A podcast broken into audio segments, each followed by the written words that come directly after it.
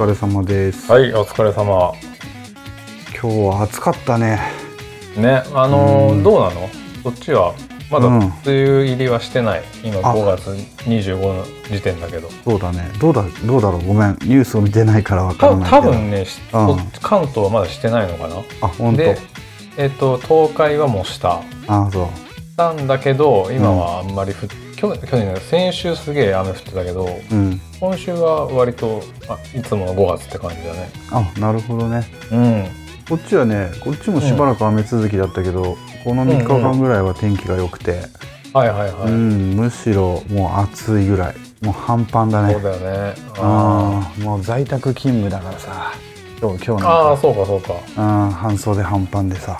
うん。まあね在宅の唯一いいところはそういうとこかもねスーツを着ないで、ねこの亜熱帯の気候の日本でも、そうだね。ね、もうスーツまあ昔に比べればね随分そのクールビズっていうのはうん。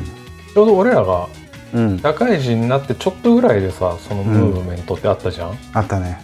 うん、でもさクールビズ期間ってさ、もっと短くて確か俺の記憶だとほうほうほうこれがじわじわとなんか、うん、大きくなってきてて気がつけばなんか1年のうち半分ぐらいはネクタイしてなくて、そうね、うん、みたいな状況になってからの今の状況だからね。今一応5月から9月末まで。どうなんだろうね。いやというかううち今もうあれだよ。会社がほぼ、ん。なんていうのかな。自分で考えろみたいな感じになったから。あそう。うん、別に夏冬問わずあのジーパンで出勤できるしあそうなんだ。そうそうそう。だから TPO を自分で考えてうまくや,、うまくややれよっていう前提だけど、うん、まあでもまあそこになんかなんていうの？まあまあよっぽどあれだもんね。おお客さんのとこ行く時とかさ、まあ、お客さんとのそのうん。あれにもよるかもしれないけど、うん。まあうん。昔みたいにバカみたいにねスーツ、うスーツスーツってのはあんまなくなってきたし、うんうんまあ、俺もいいことかなとは思うんだけど、でうん。もスーツ好きもいるからね。スーツ好きってあれだけど。うんうん。うん。あのーどうなんだろう。職種によると思うけど、えっと、俺の仕事はさ、あんまり新規のお客さんに飛び込むとか、なんだろう。っていうのはあんまなくてはいどちらかというとはいこの長いお付き合いの人たちとあのなるほどね。なんていうのかな、うん、じっくり長々と仕事をしていく感じだからうんでそうなるとさもうお互いのキャラとか分かってくるわけ。性格的なところとか、うんうんうん。うんだから俺なんか逆にあれだよね。あのネクタイしてスーツ行くと「おいどうしたのうん。今日は」みたいな感じで言われたりするかな。うん。えじゃあ何？まさやのうん。割とそういううん。普通な日の感じは、何？ジャケットにうん。シャツのノンタイみたいな。と着てなくて結構ね、うん。長袖のうん。襟付きのシャツを上に羽織りながらうん下はなんだろう、うんロンティーみたいなのが多い。うーん。うん、だっていうか中はね、中はね。で夏だったら半袖半シャツみたいな。ああそ半袖 T シャツ半袖シャツみたいな、う。はいはいはい、はい。でで下はデニムが多いね。あそうなんだ。でもさ、うん。なんか俺がそれこそ笹塚時代の時の、まあ、あれあの時からねうん。あの時とはねちょっと会社の形態違ってると思うけど、うん基本つねスーツで割とうんね、あの時はねそんなどっちかっていうとねあの、うんお会いするお客さんが地方の、まあ、もう年配の方が多かったんだよね、なるほど。うん、だからそそううなるとまあねスーツうだね。ん、スーツになるかなって。あー、うん。うん。だから TPO なのよ結局。TPO だよね。そう自分で考えろってことだと思う最終的には。ね。うん。そうなんだよね。それでね商売を失ったらそれはお前の責任だしみたいな、うん、うん。まあそういうことで。そうそうそう。ね、あの分かるけどね、スーツ着ときゃ間違いないっていう人たちもの気持ちも分かるけど、うん。うん。わかるけどね、うん。うん。だしまあ面倒くさいっていうのが全てなのかもしれないね。ねあるだろうね。うん。であと俺これやっぱね中学高校制服で過ごすっていうのが一つ影響してると思うんだよね、ああ、要はいはいは。はい。洋服の選択肢を考えない生活をうんうんうん、6年続けちゃうとさ、うん。それが逆に楽だというかねそういうことにし、知ってしまうじゃない、うん。うんっうん、ていうのもあるんじゃないかなって。それはあるだろうね。うん。まあそんなことはさておき。はいはい。今日は山くんがどうしてもお話ししたいことがあった。どうしても。まあねこれ5月25の時点だけど うん。あれですよまあうん。星野源とガッキーが結婚しましたよ。その話なんだね。その話もしつつそのいや、うん。今日先週って割となんかいろいろおって思ったトピックスがいっぱいあったなと思ってたまにははい。まあ、はい。時事ネタやんないんですかみたいな声もあったから、まあ、時事ネタっていうほど社会的な話じゃないけど、はい。はちょっとそういう話もしてみようかなと思った中で、いいいね。まあ一番ビッグニュースはね星野源荒垣結衣さん。それ一番に持ってくるでもあれだねワイドなショーもあれだったね、なんか俺車の中であ運転手で見たらたまたまつけてただけだけど、うんうんうん。ラッキーと星野源っていうのがやっぱまあね。見出しだったね。みみんなやってたね。うん。そう。でもどうなの、これさ、うんうん。石原さとみの件と比べるとどう,、はいはいはい。どうなのさ？こう重さとしては。これいや重さとイーブンじゃない？ですねうん。うん。どうだろう。やっぱあれじゃない？石原さとみはあれじゃん、あのねうん。一応相手は一般の男性じゃん、そうだね。うん、うん。やっぱ星野源と新垣結衣ってやっぱねあの逃げ恥で一緒にやってて、あのー共演してて、まあ、そういう夫婦の役で、うん。なんかなんだったらこの二人付き合っちゃえばいいのになみたいないそういう風潮なんか本当に本当にするんかいみたいな。うんとこがね多分一番でかいと思うんだけど、ごめん俺さ逃げ恥を実は見てないという、このはいはい、まあ、見てないだろうね。おっさん おっさんぶりを発揮するんだけど、うんうんえっと、ただ今日これやるって聞いてからにわか勉強で、うん。うん。ざーっとストーリーだけ知ったんだけどさ。ああほん本当あれだね。今日今日言ったからね俺。そうそうそう。う、ん。随分とこうポストモダンな話なんだねこれねそうかも現しれない、ね、現代的うんというかさ、そうそう割とそうかも、ううん。んなるほど。で結局これハッピーエンドでそんな2人が結ばれるから、そうだね。話でしょ結ばれる。うん。で恋ダンスでしょ？まあ恋ダンスです。山くんはあれですか？恋ダンスが踊れたりするんですか？踊れないよ。いや踊れない。踊れないけどうん。やっぱあのその恋ダンスのうん。あれはまあねガッキーがガッキーはねダンス苦手なのよ、うん。苦手なんだけどそれを踊るのがまた可愛いいなと思ったりするんだけど、あれ俺これにわか勉強だとガッキーはさ、沖縄アクターズスクールアクターズスクールです。そうですそうです。なのにダンスが苦手。なのにそう、うん。あんまりね得意じゃないのよ。ゴーゴーヘブンじゃないの？ゴーゴーヘブンじゃないのよ。そうそうそうか。なるほど。そうなの。うん、うん。まあでもそううん。恋ダンスとかねああいう、うん。なんだろうねあの時世間がねこぞって言ってたけどうん。なんだろうな。やっぱあれガッキーガッキーっていうより俺うん。ガッキー好きだけど、うん。やっぱあのドラマの森山みくりっていうや役柄がねうん。すげえ良かったの。これ人によるかもしれないけどすげえ良かったんだけど、なるほど。うん。その森山みくりっていう役と星野源の役の,、うん。あの平正さんっていうね平正っていう主人公の、うん。あの童貞がねうん。理屈童貞が、うんうん。まあ、だんだんこの心あの、契約結婚っていうのから、まあ、ちゃんと心を通わせるっていうストーリーなんだけど、うん。まあ、割とドラマはね、まあみんな知っての通りうん。結構いろんなジェンダーの問題とか、はいあのー働き方とか、うん。結構まあそういうね、あのー社会的なのを何気に入れ、まあ、ドラマだけかな、うん。まあまあ、漫画原作なんだけど、まあ、そうあいうのもそうそうそう漫画原作うん。でテーマに扱ったりはしてるんだけど、まあでも面白かったよっていうのがねまあ、うん。俺も見てたし。あれごめん俺よく分かんなかったんだけど逃げるは恥だが役に立つっていうのが正式名称だっけ、そうです。これさドラマの概要、ストーリーを見たところ、うんうん。どの辺が逃げることが役に立っているのかっていうのが俺はよく分かんなかったんだけど。えっとねなんだっけ教なえてくれる、うん、まどっかのねあの、うん。国のことわざなんだってそれ確か。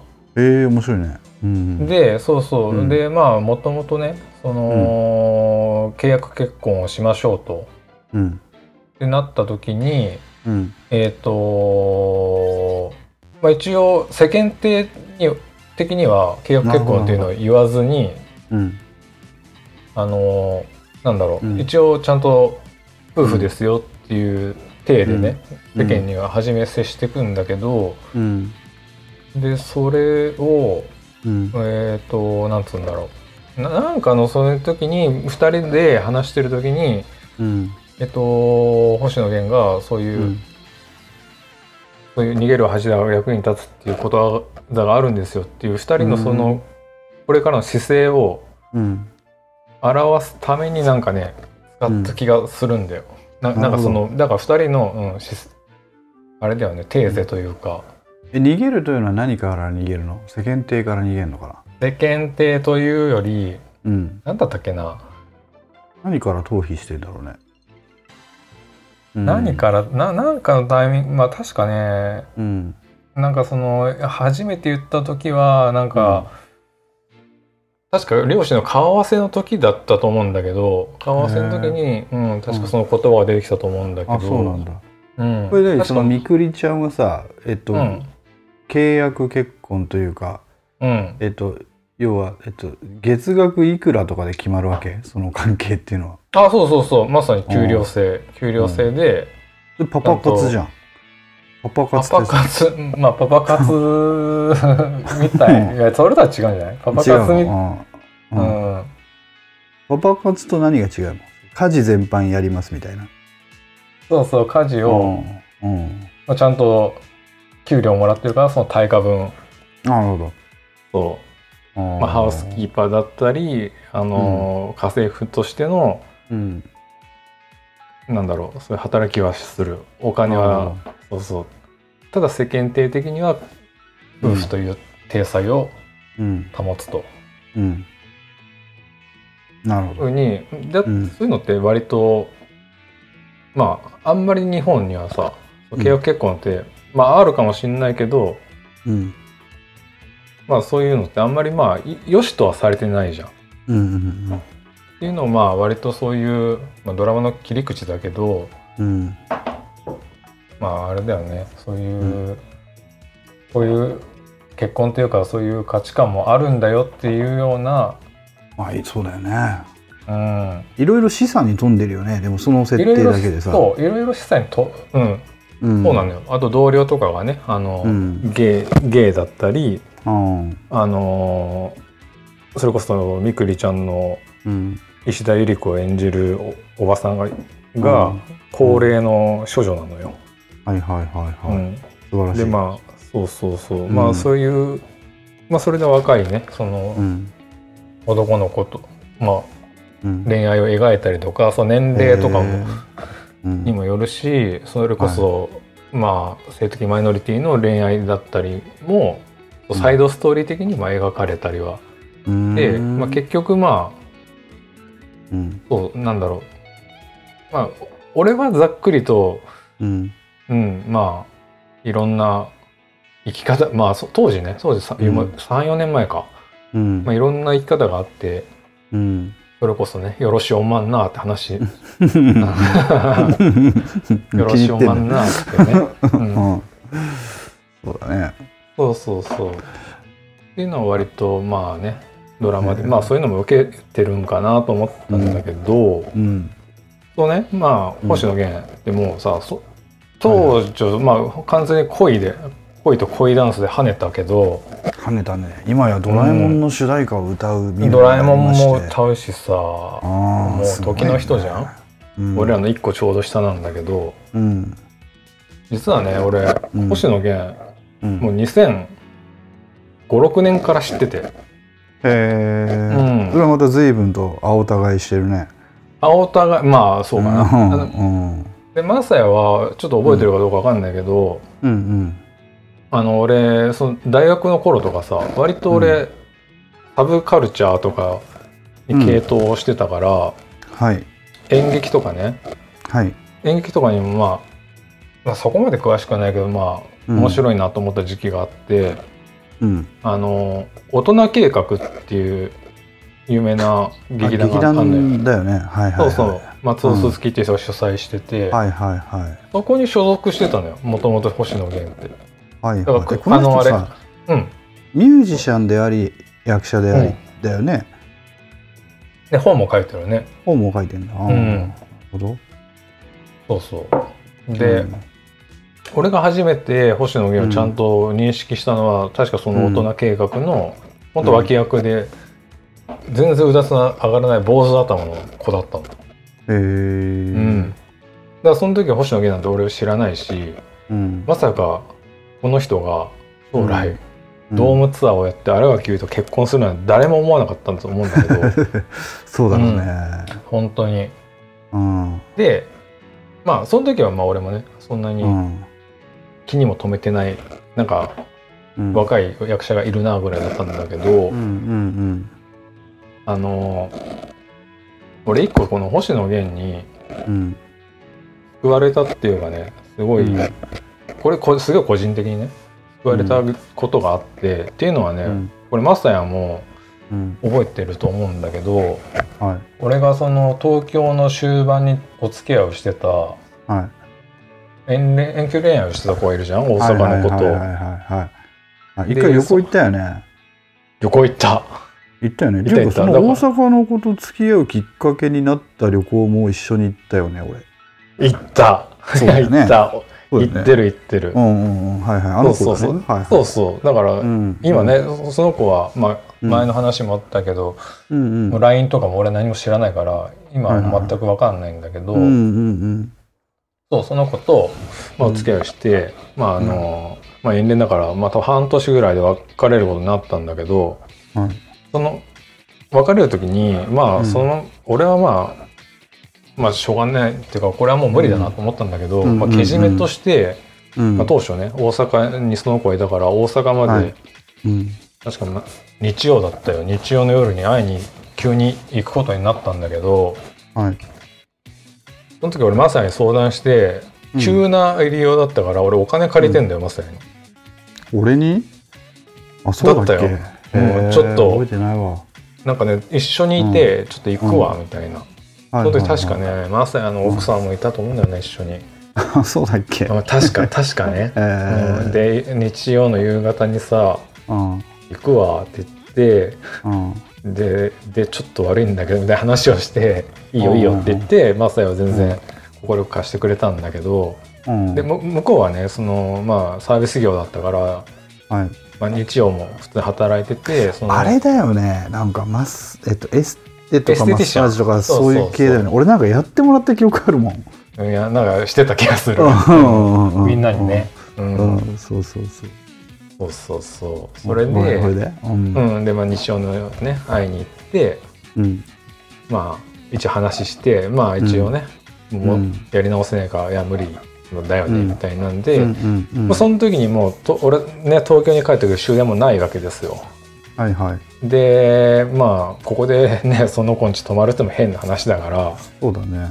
うん、まあ満喫とか行くかと思ってうんまあ大阪の夜の街をねブラブラしてたんだけど、うん。まあちょっとそういうアートブレイクもあるからさうん。お酒とか缶ビールとか買ってうん。ブラブラしてたらたまたま共通のその、彼女とのその時の彼女共通のうん。当時ね当時40歳ぐらいのね結構年の離れた、うん。まあ、あの先輩っていうか、まあうん。まあ、飲み友達みたいなのがたまたま大阪に出張で来ててへえたまたまね。で、まあ、電話したら、まあ、うん。大阪いるよみたいになって、はい。で実はこれこれであ別れたんですよみたいな話をして、じゃあまあちょっと飲もうかみたいな。飲みに誘ってくれたのよ、よかっただその人もそうそうその人もね、あの、うん。出張で、まあ、明日早いからそこそこうにん。うん。なって、まあ1時ぐらい、うん。まあ、本当うん。1時間ぐらい付き合ってくれたんだけどはい。でまあ元気出せよってことで、うん。ななぜか知んないけどうん。あの、まあ、ビール缶ビールとうん。あのエロ本とうんで当初うん。星野源がねテレビド、うん。深夜ドラマで出てたうん「去年ルノワールで」っていうねえー。もうドラマのねなんか DVD をくれてはいはい。ななんかまあそういう人は見終わったから面白いから見てみなみたいな感じでうん。でまあそのまま俺は夜をうん。満喫で過ごし東京に帰ってきてエロエロ本はどうなったの？エロ本はね、うん。あのこんなんもらってもなと思ってうん。どうしたっけな？一一応見たよ、ああうん、一応見たけど、うん。でまああでもうん。で帰ってきて、そのまま仕事行って寝ないで、うん。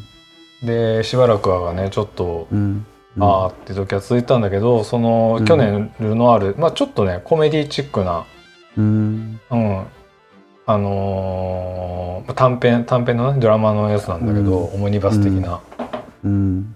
なそれを見てねな本当、うん。心が軽くなったっていうかちょっとまあ忘れられたっていうか、えそれそれがこの人のデビュー作っていうか主主演なの？これ。主演だね。うん。多分星野ね源が主演している。主演なるほど。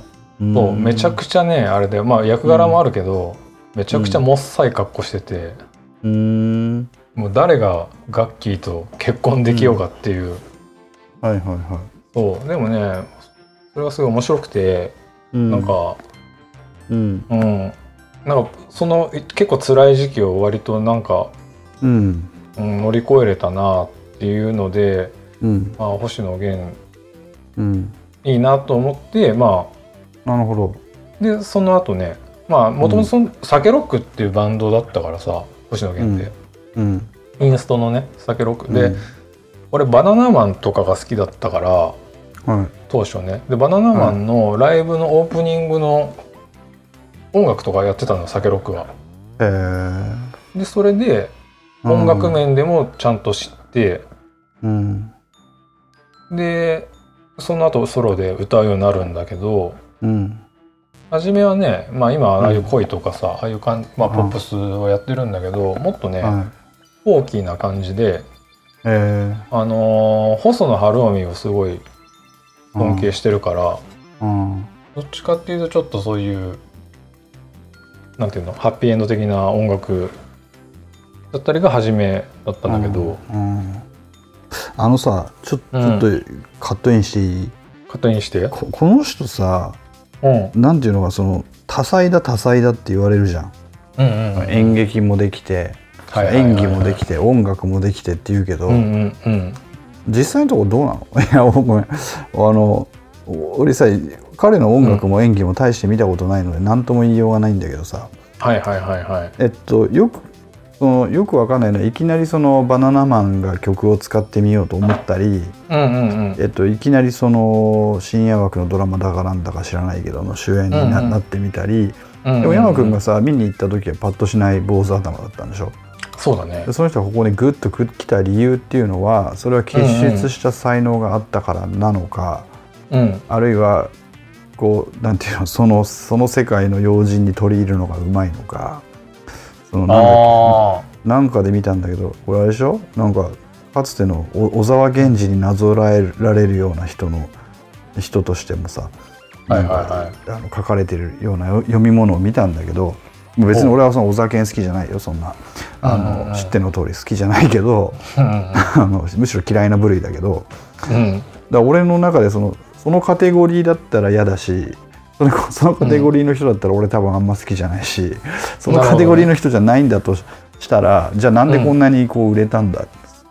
はいはいはっていうところが気になる。でねもうその時点でさ、多分俺それこそあれなんだよ、ガッキーを初めて認識したのってあれなの「あのパパと娘の7日間」っていう映画、あドラマあったじゃん。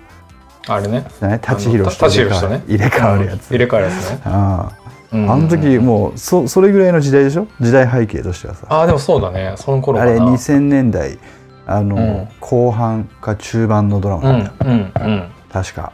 だって俺あれだぜ。そうここあのそれこそ今日見返してたらさうん。キーがガラケー使ってんだよ。そうだね。その時はそうだね。あのドラマの中でさ、ガラケーあそうかガッキーはガラケーを使える世代なのかなるほどと思ってちょっと親近感が増したんだけどうん。あのあで何が言いたいかっていうとその2000年代後半の段階では星野源とうん。新垣結衣の差っていうのはもうこんなだったわけじゃん。もうそうだね。そうだね。そっからまあこう上り詰めるも上り詰めて東京ドームでライブやりっていうそれ何がそうしたんだろうね、やっぱ才能がすごいのかねえっとねうん。まあ言っちゃえばねうん。才才能だと思うんだけど。あそうなんだ。あのさ、うん。恋とかさあの、あとなんだっけ何の歌だっけ？えーっとまあドラえもんの歌もそうだけどうん。ああいうのってさ、うん。なんつうの音楽的に優れてると思うんだけどうん。普通のバンドマンがやることじゃないような気もするんだよ。そうそうなんだよね。バンドマンの発想じゃないのよ。ないねよねあれって。うん。そうなでのもでどっから来るのかなと思って俺その、うん。星野源をググってたらうん。俺ねそのこの星野源のぶっ飛んでる要素ってどこにどこから出てきてんのかなって言って思思ったら俺ね、うん出身学校だと思うの。自由の森学園っていうさなんかあれらしいね。うんすごい。地森地森って言われて結構、うん。うん良くも悪くもすげえ有名な学校で、らしいね。うん。うん。あのなんていうのかなもうやりたい放題みたいな育てられ方するんだって。なんか放放牧みたいな感じでしょ？そうそうそうそう。う、んこの間ニュースで、まあ、ちょっと痛ましい話だけどあのこれは、まあ、笑いながらする話じゃないんだけど、えっとうん。この地森の学生たちが冬場にうん。池の氷で 遊んじゃって、池の氷の上で遊んじゃって、う氷割れてひなんか溺れちゃって一人亡くなってんだよね。あー。なんかあったね。この半年以内の話だよ確か。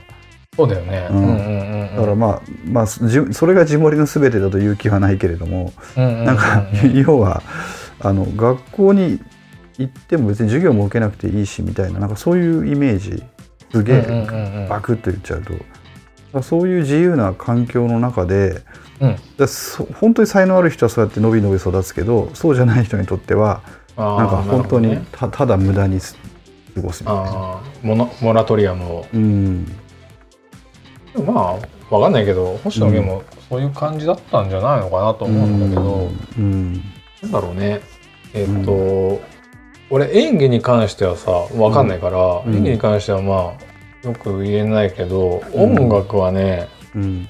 確かにあのでもねこの人のバックグラウンドってすげえ俺らに似てるんだよね。もうそうなの？似てるっていうかそのやっぱ初めて聴いた音楽とかね。ああなるほど。初めて買った CD がうんビーズの「レディーナビゲーションで。いやもうそれはさ 俺俺らの世代の7割がレディナビゲーションだからさ、そうだね。ああそうそうそう。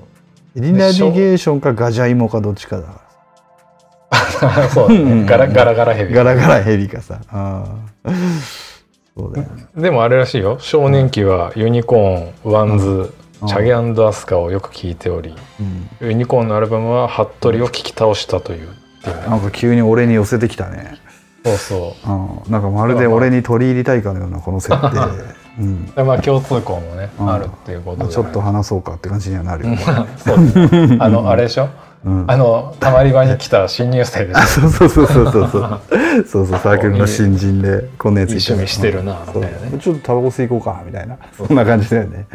派閥を作るっていう、そうそうそうそう。ああでもね、あのー星野源はねうん。あって思った瞬間は音楽的にね、うん。あのある時からうん。めちゃくちゃブラックミュージックに寄せてった時があって、はいはでその取り入れ方もまんまじゃないんだけど、いうん。うん。なんだろうまんま真っ黒いのをするんじゃなくてうん。ちょうどいいまあ多分自分のそういう細野晴臣とかそういうのをベースにありつつ一緒に多分マイケル・ジャクソンとかも好きだったらしいから、うん。まあ、そういうポップスめいたブラックミュージックだったり、うん。もっとどす黒いうん。あのー本当ソウルとかそっちにもえ結構グッてね寄った時期があって、その時はうん。あちょっとこれはすごいかもって思って、えその後に恋とかだから。ーうん。あのさごめんごめん、えっとわかったわかった。えっとじゃあそこがす俺その部分知らない2曲しか知らないから星野源の曲さ、うんうんうん。あの評価しようがないんだけどでも一方でさ、なんつうのかな、例えば「ドラえもんの歌」うん今、あのオープニングでかかるやつさ。うん。あれ全編通して聞くと分かるけど途中でさ、うん。昔の「ドラえもん」のはいはいはい。メロディーをなぞるじゃん、俺ああれなぞるね聞いた時に軽くイラッとするタイプじゃん、そういうのって。はいああなるほどね。うん、何こびてんだよみたいなさ、そういうのいらねえんだよみたいな 感じになるんだよ俺って。はいはい。あの だからのび太の新恐竜とか言われるとすごい萎えるのね。なるほどね。うん、だからいいじゃんもうこドラえもんは子供たちのものにしてやれよみたいなさ。なんで俺たちの世代に対する配慮は別にいらないよもうみたいな感じで思う、うんうんうん。だけどそれって星野源が自ら考えたのか何か圧がかかってそうさせられたのかっていうと、俺すごい後者の匂いがするわけよ。うんでなぜかっていうとそこその最近のさ「ドラえもん」とかってうん。あの昔のうん。リメイクなんだよ、うん。全部。映画版とかああそうなんだ。はいそうはいそうそうそうあのんななんだっけ大魔教とかもリメイクされてるし、うんうんうんうん。でこれってでこれって完全にさもう金の匂いしかしないわけ、なんつうの、おうん。親世代まで取り入ってさ、うん、うん。でぜまあしょうもない倫理を書いてるアニメーターがいるんで多分。あうんの、うんうん。制作会社の人がさ。うん。多分、うん、ここで親の心も掴んでみたいなこと言って。ではいはいはいだと思うわけ。ででさ多分星野源もそれに巻き込まれたと思うんだよね「ドラえもん」っていう曲の中で。いやわかんない。事実はどうかしないよだけどそこでそれを受け入れる程度のなんつうのバランス感と、うんあの許容があるっていうのがすごいなって思う。だから本当にただただ自由で音楽に対するこだわりがすごいあってマニアックな音楽知っててそれをアウトプットする力にも長けているっていうだけじゃなくて さらにそこで大人の事情やバランスもを侵釈してううん。して形にし作品にしてできるっていうのは、まあ、随分と、なんだろうな。こう意外とただエッジが立ってる切れ者ってわけじゃないんだなっていう感じあがするよね。確かにね。うん。確かにエッジが立ってるだけだったらさうん。っていう人もいっぱいいるけどうん、うん、そうそうそう多分そこの対、まあ、言い方すげえ悪いけど大衆へのうん、距離感？そうだね。そうポピュラリティとの距離の取り方っていうかさ、がやっぱ上手だったのかもしれないね、上手って言ったらあれだけど、うん、あのいいつしかその、うんなんだ分かるやつだけ分かればいいと言っていたバンドがいきなり、あのポップス路線に走るうみたいな、あの、のじゃなくてさなんつうのかな、最初からそのポピュラリティをちゃんと取り入れながらっていうマインドが多分あったからこそそのスピード感で出世してったんじゃないのって思うよね。うん、そうだね、うん。だからうんなんだろうね。本人は売れよう売れようとか売れこういうふうにしようとは思ってなくて、うん。まあ、単純に。思ってんじゃないの？俺思思ってる思ってるように俺も 俺には思うんだけど。な見せる見せないは別として、えーここで、ね。ここで初期ドラえもんのメロ入れる必要はあります？みたいな。はいはいはい。で思ってなかったら言っちゃうんじゃない？どうなんだろう？あとなんだプロプロモで踊る必要あります？みたいな。ああ どうなんだろどうだろうね。うそういう、まあうん、うん。まあまあ俺たちとダンスはやってたらしいけどね。あそうなんだ。うん。でもどこまであれかわかんないけど、ダメだね。でもここまで成功した人をさ俺たちの物差しで測っちゃいけないんだよ多分、そうそうそう ごめんごめん。すいません。って感じだけどうん。ねだからなんかねあのーまだ全然星野源が有名じゃない時に俺三重帰ってきて、うんうん。まあ、当初のなんか女友達とかにはいはい。なんか俺勧めてたもん。なんか車乗ってさ星野源かけて誰？ってなってうん。いや星野源って言うんだけどでもこれから売れるからチェックしといた方がいいよみたいな言ってたね、ああそう。確か。うん。なるほどでも山君とか、なんつうの、うん。ポピケンの人々のすごいところっていうの、うんうん、うん、俺から売れるからって言ったやつ大体来るね。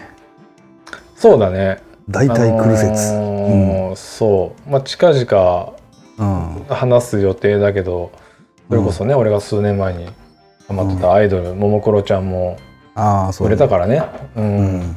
売れますよって言ったら俺ちゃんと売れたから、うん。まあそういう審美眼っていうかそういうのはあるかもね。ううん。ん。だね、俺は入部したポピケン入部した1999年に対外ライブでナンバーガールが行われていたことに結構愕然とするよ。海外あうん、誰がやってたっけ？99年のえっとねあれね葵さんっていうその途中でお辞めになったけど。ああれでしょ？いや葵さんが言ったのはその葵さんがうん、3年の3時年の大概だよね。そうだからあそうだ1999年の5 6月とかだからそれって、うんうんその時点でナンバーガールの曲を引っ張ってきて対外ライブでやろうっていうマインドがちょっとぶっ飛んでると思うんだよね。まあ、確かに。全然ね。全然当初のうん。ぽまだ出てきたばっかぐらいだもんね。そうだって葵さん以外の全メンバーが「なんすかそのバンド」って言ってたもんね。そうそう。でさ、うん。まあ、ナンバーガーの話になっちゃうんだけどまああの、うん。星野源もナンバーガー好きだからまあそのまま つながってるっていうあれだけどうん。ナンバーガーってさ、うん。あのうちはそのね中野とかがさヒロシとかが、うん。まあ、俺もやってたんだけどうん。ライフワークのやつだよね。そう。カポをつけるじゃん、はいはい。カポをつけてさあの変速チューニングするよね。変。速チューニングしたり、うん。っていうのをさ割とその時までの俺らのバンドって、まあ、カポつけるイコールなんか弾き語りとかさそういうイメージだったのが、はい。まあ、エレキでもカポをつけてやるよっていうのをみんな知らないから、あのうん。ナンバーガールのチューニングっていうかあのコード感が全然出てなかったんだよね、ああのわかるわかるバンドわかる。わかるって、うん、わかるよ。無理もないよね。無理もない。うん、だからそのバンヘイレンのバンヘイレンのタッピングを誰も知らない時にどうやってコピーするんだっていうのと同じ感覚だと思うよ。だうん。それ言えてみようだね、うんうんそうだと思う、だから全然多分ね、うん。あれは早かったけど全う然ん。別物だったね、なるほど、うんなるほど、うん、ナンバーボーイだったと。ナンバーボーイだった。そうだね。うん、なるほど。そうか。これあれ山君今日テーマ三つあるんでしょ？3つあるんだけどさ割ともう星野源ってすげえ喋っちゃった、ね、星野源だいぶだいぶ食ったよ。三十六分経ったよ。ね。しかもね、うん。星野源に俺はその救われた話だけをしたかったんだけど、やっぱバックボーンとかいろいろ話しちゃったんだけど、はい。どうしようかなじゃもう山君は星野源に足を向けて寝れないわけだ。一応その時のねあれはああーなんか苦しい時期を源ちゃんありが今とうっていう。今この状況で世の男性陣は、まあ、楽器を取られて、うん。星野源ふざけんなとなっているのにもかかわらず山君は心からいやでも俺もふふざけんなと思ってるよ。ふざけんなと思ってるけど なんていうの？あのあれかな、うん。後輩がすげえ可愛いうん子と付き合ったよみたいな、ふざけんなお前みたいな感覚、あそういうノリね。はいはいはい。そうそうこいつみたいな。そうそうそうこいつやりやがったな。そう。わっはは会ったことも会ったこともないし。武道あのドームアーティストなんだけどね。そうだね。全然社会的な地位は下なんですが。そうあとはねまああのーあれですよ。うん。どっちかっていうとうんそのビーズがねあのあサブスクやっと解解禁。そうそその2うどっちそんなに。うん。うんなんかそんなにあれなんだけどうん。あれじゃん。あのーこれビーズサブスク解禁で俺すぐ思いついたの達也なんだけどうちのサはいークはいはい。リンの。まあまあ達也だねビーズといえば。そう。そう、うん。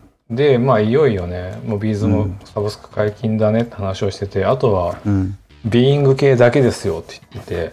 うんビング系でそういえば全然サブスクになってないねそうだよ。って話そうだよ。ねうんワンズとかいろいろねねでもさ、 WANDS 実はなっての知ってた？してたしてた。でも WANDS っしてちょっとさいろんな複雑な政治が絡むじゃんあのバンドそうって。そうそうそう。今ね新ボーカルだしね。そうそうそうそうそう。そう新ボーカルのやつは今サブスク解禁はされてるんだよね、うんうん。だからあれだよね心ある人たちはもうレーベルビーイング抜けして別レーベルで録り直してるよね。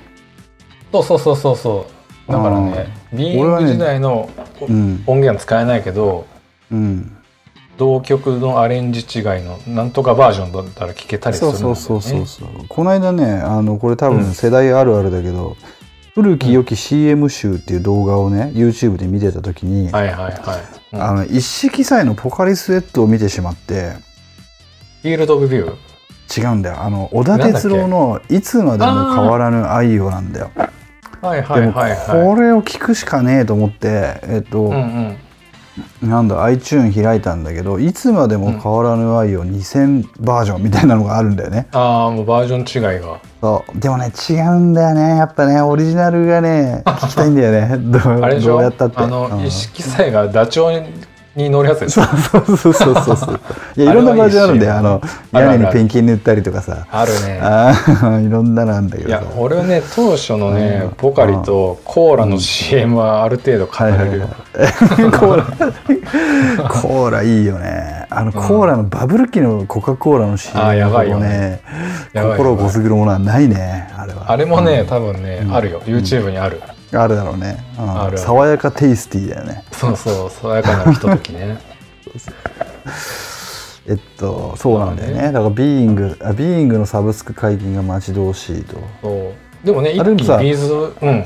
この間嵐が解禁になってちょっと話題になったじゃんか、だった。まあ結構前ね。うん嵐がジャニーズだけど、うん。いきなりガッとあれさジャニーズだけど嵐だけが解禁になってんだよね多分。嵐だけ、まあ、だからまあね、でそれも何なんだろうねそのあのいやもう多分活動休止もあったし、うん。まあ、あれじゃない。だからもうしなんか一応さジャニーズってそういううん。CD で特典とかカップリング違いとかで CD を買わせるっていう商売なんだけど、はい。まあ、嵐まで行くとはい。もうそんなことしなくてもいいってなまあね休止もするしそういうことか。あそこまで行くともうあれだよ。クラシックと一緒だよ。もう著作権が誰のもんでもなくてみたいな。はいはいはいはいはいみんな知ってるでしょ、はいみたいな感じだと思うよ。あそうか面白いな。そう聞くと面白いな。だからうん、えっとサブスクがあろうがなかろうが CD が売れてしまう人たちとそうそうそう CD を買って聞くほどじゃないけどちょっと聞きたいなっていうものほど意外とサブスクにならねえってことか。なるほどそうない。うん。面白いなそれは。あだから確かにワンズ、うん。ワンズ T ボランをもう一回 CD 買ってっていうとちょっと億劫だもんね。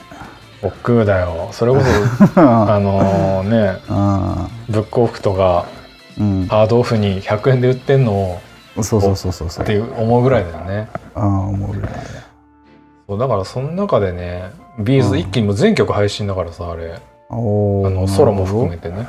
ほど。あそう。すごいだからうん。久しぶりに聞いたけどうん。あれだね。あのーそれこそうん。あのーランとかうんうん。俺らが中学校に初めて聞いたぐらいのはい。あの歌詞がねうん。分かるようになってきました。なるほど。うん。しみるようになってきました。イージーカムイージーゴーだよね。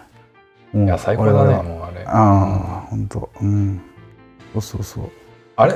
まさやさ何年か前のビーズのライブ行ったんだっけ、違うんだよあれ。あれ行ってないのか？なんだよあれね。本当達也たちが行ったやつね。そう中尾とか達也が行ったやつ。あれ絶対行き行ってやると思ってたんだけどなんでかで行けなかったんだよね。なんかとかぶっちゃってさ。日産スタジアムでしょそれ。そうそうそうそうそう。それねなんかくしくもね、俺名古屋ドーム行ってんだよ。全然あの行くっていう話をしてないのにたまたま俺チケット取れてうん知り合いあ知り合い行けなくなったのかな？行けなくなってうん。譲るってなって、うん。同じやつ行ってんだけど俺初めてライブ見たけど B'z の。うん。うん。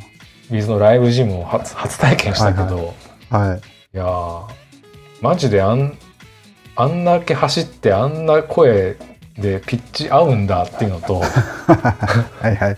はい。松本さんってマジでギターあんな風に弾くんだなっていうね。あ本当に、まあ、バカテクなんだなっていうね、まあ、め周りもすげえしな、あ、ううん。ん、まあね周りすごいよね。周りすごい。ね何気に。でもさ俺あんまり松本まあいや松本さん素晴らしいギタリストだと思うけどうんうん。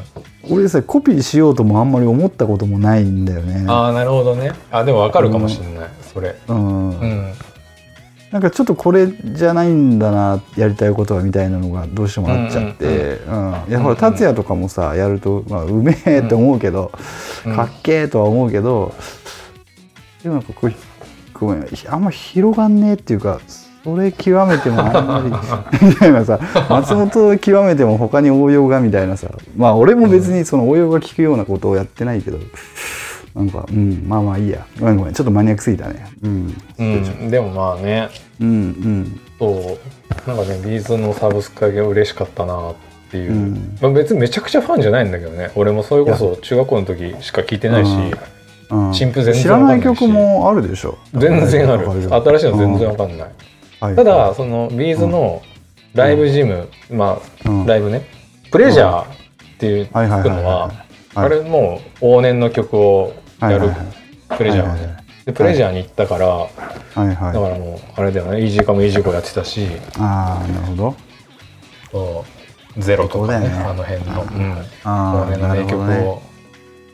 なるほどね。もうさそのドッカンドッカン受ける盛り上がる曲を何曲も持っちゃってるバンドってさ、うんうんうんうん、やっぱすごいよねもうん。ううん北島三郎でいう祭りが3曲ぐらいありますみたいなさ。そうだね。そんな そんな感じだもんねもうね、うん、そうだね祭り予作祭りみたいなね。そうそうそうそうそうそう。あーで最後の話題なんだっけ？最後はねだから田村正和がねあー提供されたでししょご逝去されました。あれ見て古たそう古畑に見てた？あんま見てない、うんとねあんま見てないね、うん。ああでもそれこそねうん。振り返ればやつがいるの三谷幸喜作品だけど、うん。うんうんそうだね。逆に逆に俺はそっから入って古畑がっつり派だったから、うんうんうん、あんまり俺もねドラマ見てないんだけど中学校の頃とか、まあ、古畑は見てて、であの、まああれってまあ言ったらね「刑事コロンボ」のうんリブートっていうか、うん。うん。それをねうん。和製にしたってなんだけど、まあ、初めもう犯人分かってる、分かってて始まるミステリーもんっていうかさ、はい。なんだけどやっうん。ぱなんだろうな。まあやっぱ古畑のああいうのって今までなかったし、有名なこう犯人が分かった時にこうねうん。ピンスポだけになって、うんあの なんか語って古畑任三郎でしたっていう演出もさ、あなかったじゃん。ね難しい事件でしたとかいうやつだよね。そうそうそう はいはいはい。であれさ一郎出てたの知ってる、一郎が。知ってるよ知ってるよあでの大根役者ぶりを発揮するやつだよね。一郎がそう自らね。最近ね最近それが再放送されて思わず見ちゃったんだけど、うん。うんこれ当初ね一郎まあそういうのをしなそうだからっていうバイアスもあって、うん。あ一郎なんか普通に演技できんだなと思ったけど今見たらすげえ大根じゃんと思って、いやでも頑張ってるよね。スポーツ選手とは思えない頑張りを見せる。思えない演技力だけどいや本当にもうもう他のねうん。野球選手がしたらもう多分見てもら見てらんないと思うんだけどうんうんさすが一郎と思ったけど。そうだよね、ん 世界の一郎のを傷つけないよね、あの経歴は。そうそうそう。うん。全然傷つ けない。うん、いやだからそういうね。あとキムタクが2回犯人役で出たりとか、はいはいはいはい。うん、やっぱ時のね時のその時の時の人が犯人役で出たりするのもだし、うんうんうん。うん。ああもう続き見れねえんだなって思うとやっぱねまあでも、田村正和70いくつでねやっぱもうそれなりに、ん。70いくつの古畑もねえかと思ったけど、はいはいはい。まあね俺さあのー田村正和を一番最初に認識したのってさ、あの皆さんのおかげですでさ、あああパロディのあのタカさんタカさんがさあの、リバリバーサイドホテルのそうそうそうそうそうそう。そう頭燃えてるやつ？そうそうそう。あのね。井上陽水のさリバーサイドホテルをバックにさひたすらこう田村正和っぽいことをやるんだよね。あったね。あったなんねかあーそう。なんか僕はカップ麺を食べるんだとか言ってて、うん。あのカップ麺をにお湯を入れてそこからなんか箸の割り方だとかなんだろううんちくをひたすらやって、でもうだいぶ時間が経ってからもうラーメンを食べて最後なんか、の伸びててまずいとか言って終わるやつ。あったね。あったあった。あのコーヒーを飲んで猫舌だからなかなか飲めないっていうバージョンもあった。あったね。あーあれが最初に最初かな自分の中の田村正田村正和和っていううん。人がいるいるってそうそういうそうそうそう。認識したの。でもそうかもね。そうそうそうう。ん。うん。なんかみんなはさ、まあ古大体古畑って言うんだけどちょっと前の人は「パパはニュースキャスター」っていうドラマだったりするんだけどはい。俺らはそうかもね。俺らはタカさんが演じた田村正和そうそうそうそうそうタカさんのものまね、いやあの時代はだってなんかもうパロルパロリ芸じゃん。なんかトンネルズってさ。特にトンネルズだね、うん。あのジョージ山本とかさあのだね。あ演歌のうん。なんか花道だっけ？なんだっけ？演歌の花道たらいがたらいが落ちてくるうん。あったね。あだから今とはね予算感が全然違ったもんね。全然違ったね。うんうん。そうね。そんなの分かんなくて見てるしな俺らも、そうだね。うん。うん、だからねもうそういう時代の人がどんどんいなくなって寂しい限りですよっていうの本と、当だね。うん。うん、うん。まあね古畑みたいなうんああいうシリーズももうあんまないのかなっていううん。ねそれこそドラマもうん。もうなんていうのああいうロングランってあんまないじゃん、ないね。うん、まあそれはそれでいいかズムのもしれないけど、ロングランないね。うん。うん。なるほどね。はい。じゃあ今日は山くんからお願いします。はい。じゃあ、はじめ、初めて、ちょっと言わせてもらいます。えー笹塚ベース。このプログラムは配信サイトノートに不定期更新しております。テキスト写真も掲載中。音声配信は Spotify、Apple Podcast、Google Podcast でも配信中です。ご意見、ご感想などいただける方は E メール、笹塚ベース at gmail.com までお待ちしております。また Twitter アカウントもよろしくお願いします。それでは今回はこの辺で。また次回お疲れ様でした。お疲れ様でした。はい、逆バージョンでした。はい